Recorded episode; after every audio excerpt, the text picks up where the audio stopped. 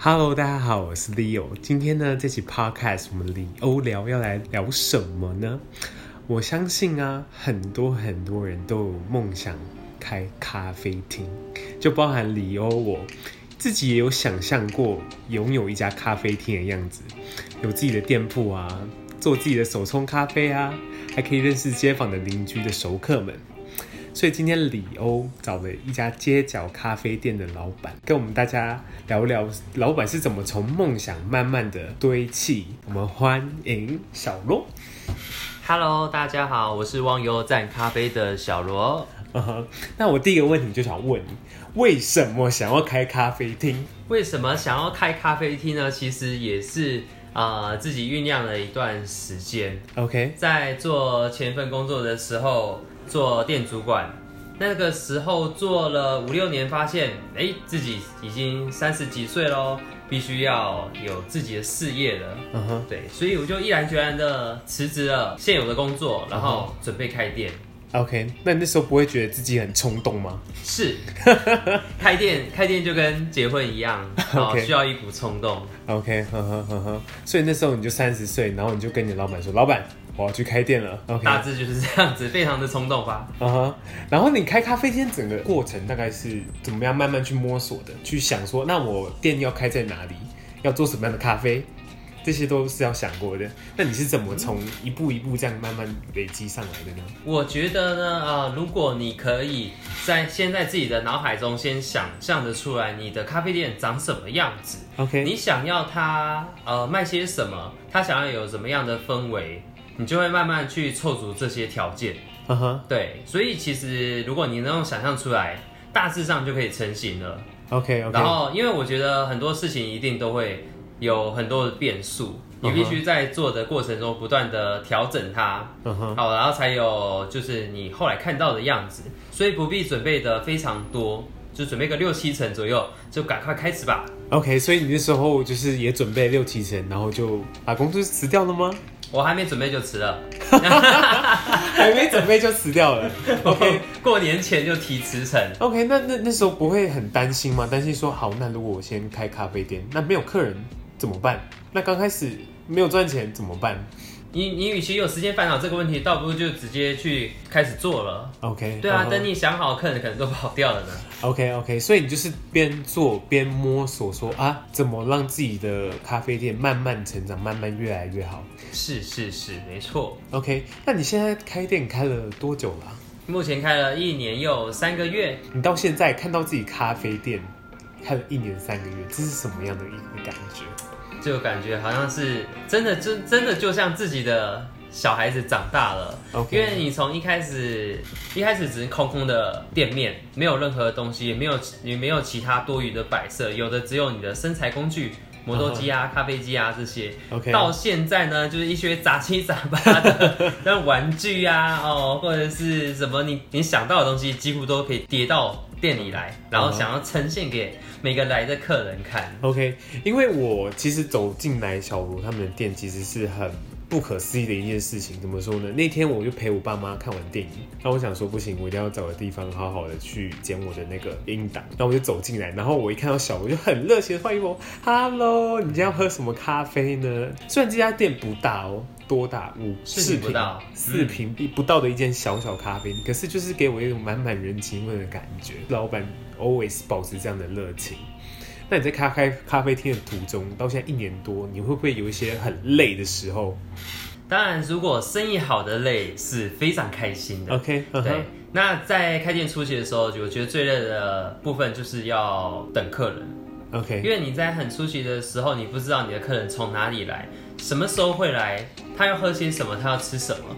这些是开店初期最累的其中一个原因，你要不断的去摸索那些答案，然后才有后来的成绩。我觉得创创业啊，会有一个过程是你要摸索的阶段，然后你会很迷失，就是可能刚开始不知道自己在忙什么的感觉，是，就感觉哦，你这边忙一点忙一点，那那我到底东西要卖给谁，嗯，那种感觉你有吗？有，比如说我今天可能准备了不少的甜点，嗯哼，但结果是可能没多少人上门，甜点剩了一大堆，这时候也会就是就像你说的，非常的焦虑。OK，这这些甜点该怎么办？嗯哼，该自己吃掉吗？还是报废？但是报废它也是成本。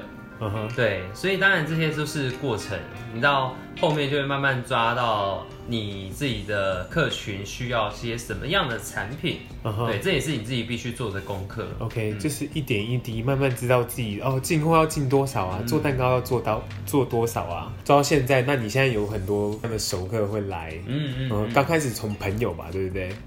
哦，刚刚刚开始当然朋友居多，就是来帮你站台，来帮你补一下营收。Uh 呃，我有个朋友，他来，他初期来的时候，他会帮我站台，然后帮我 promote 一下。到后期他来的时候，他就说：“哦，你都不知道，我最近几次去这样子，都都快要没有位置坐了。想当初一个下午，一个下午都没有客人，到现在来来这边的时候就已经没有位置，因为老板这边就只有四平的大小，然后加上爸来的话。”加位置总共只有一二三四五六，对，差不多。嗯，然后六个就是小小的咖啡厅，然后进来你就是可以跟旁边客人聊聊天啊，那种感觉就哎、欸、很不错。可是就是如果到时候生意变超好的话，不就是很困扰吗？就会大家一起塞塞在一块，这样很热闹啊，这样很好。Hello，我是 Leo。听到目前为止，你喜欢听这样的内容吗？如果你喜欢的话，记得上去我们的粉丝专页，然后按个赞哦。那我们继续下去吧。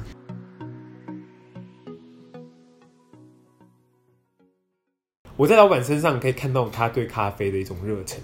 我们出去喝咖啡嘛，大家会习惯点自己习惯喝的嘛，美式，哎、欸，喝拿拿铁。可是我一进来的时候，老板就是很热情的跟我介绍他啊，他自己有研发出一些口味啊，一些不同的咖啡，都是他平常自己去摸索的。就比如说哦，他觉得他的豆子配上哪一款的那个汽水很合，然后我喝了就觉得哦，好特别。我觉得主要第一个，你必须了解自己产品的特性。嗯哼，比如说，因为我是咖啡店，所以我的咖啡豆就非常的重要。我要先知道咖啡豆的特性，它适合搭配哪一些属性的食材。好，比如说我的跟水果调就特别搭.所以我会找相近的食材去做搭配。Uh huh. 再来就是你测试测试出来的成果呢，你必须自己对它非常的满意。也且而且有强大的自信心，它必须是一个好产品。嗯、相信你自己的味觉，去修改，慢慢的修改成符合大众期待的口味。那个口味就是、嗯、它就是一个成功的产品。我每次看到老板在推销自己家的产品，就感觉他眼神在发光，就就觉得说哦哦，对，就是他他就是对这个产品很满意，因为自己一手研发出来的咖啡这样子。就是你们从甜点也是自己摸索的吗？对。很多人会问我们说，甜点是去外面上课吗？Uh huh. 我说不用啊，不用，不要去上课。你上课的学费呢，你都可以买一大堆材料，自己从头做到尾，做个十几次都没有问题。Uh huh. 所以，我们学甜点的方式是：第一个，上网找食谱，然后比如说现在网络非常发达了，食谱这种东西其实非常的好找，或者是甚至会有像 YouTube 上面会有影音的部分，对，都可以一步一步带着你做。Uh huh. 那你就把他们的配方。做一次之后，然后试吃一下，看看哎、欸，这个配方的味道是不是你喜欢的？你可以再做一些变化吗？可以再修改吗？OK，对，多做几次，这个食谱就是你的，就是你专属的食谱了，uh huh, uh huh. 不用特别去外面学。对啊，因为现在网络那么发达，你就是看着网络，然后边学边看边做，嗯，嗯，然后你跟你女朋友就这样一步步摸索，然后卖到那么好吃的甜点。真的，一开始做的甜点根本就只能算是，不能吃也不是不能吃，就是零嘴，然后或者是非常简单的小点心。Uh huh. 那时候的我，我大概比喻这样好了，那时候做的甜点大概是面包店的等级。OK，现在做的已经是就是甜点店的等级了。哦，真的真的，是是。所以，那你现在开店到现在，你有什么就是很有趣的故事吗？我相信你一定有遇到很多很有趣的客人吧？一定有。对，uh huh.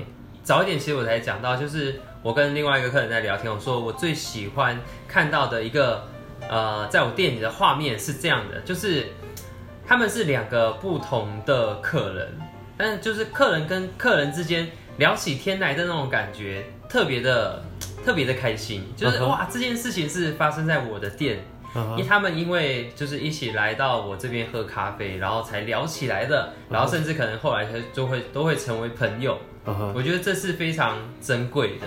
OK，对，就是一种很温馨的画面。是，因为我记得我来的第一次，我做到蛮晚才走的，就住隔壁的一个。阿姨是阿姨吗？是是是，阿姨是不是有点太啊？就是住住隔壁的姐姐姐姐，欸、然后她就说：“哦，我很喜欢来老板这边喝咖啡啊。”然后她决定就是在鬼月的时候办一个讲鬼故事大赛。老板店虽然四平，挤满了一些人，然后开始讲一些鬼故事，就别有那种温馨感吧？是温馨还是可怕？讲鬼故事的，对对对，嗯哼。老板，那你最后？如果有人要开咖啡厅，你想给他们什么意见？是，请不要开咖啡厅。为什么？为什么不要开咖啡厅？因为开开咖喝咖啡跟煮咖啡都非常的浪漫，但是啊、呃，实际经营咖啡厅又是另外一回事。Uh huh. 你必须面对很多现实面的问题。Uh. 比如说，比如说，当大家都在吃饭的时候，谁要喝咖啡呢？Uh. 就是一个非常现实的问题。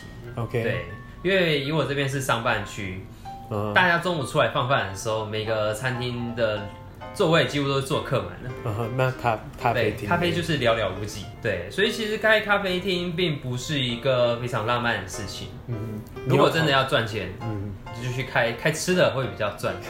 对，因为台湾毕竟以主食为主。嗯哼嗯哼，你可能要考量到。钱的这方面，都你到底有没有在赚钱？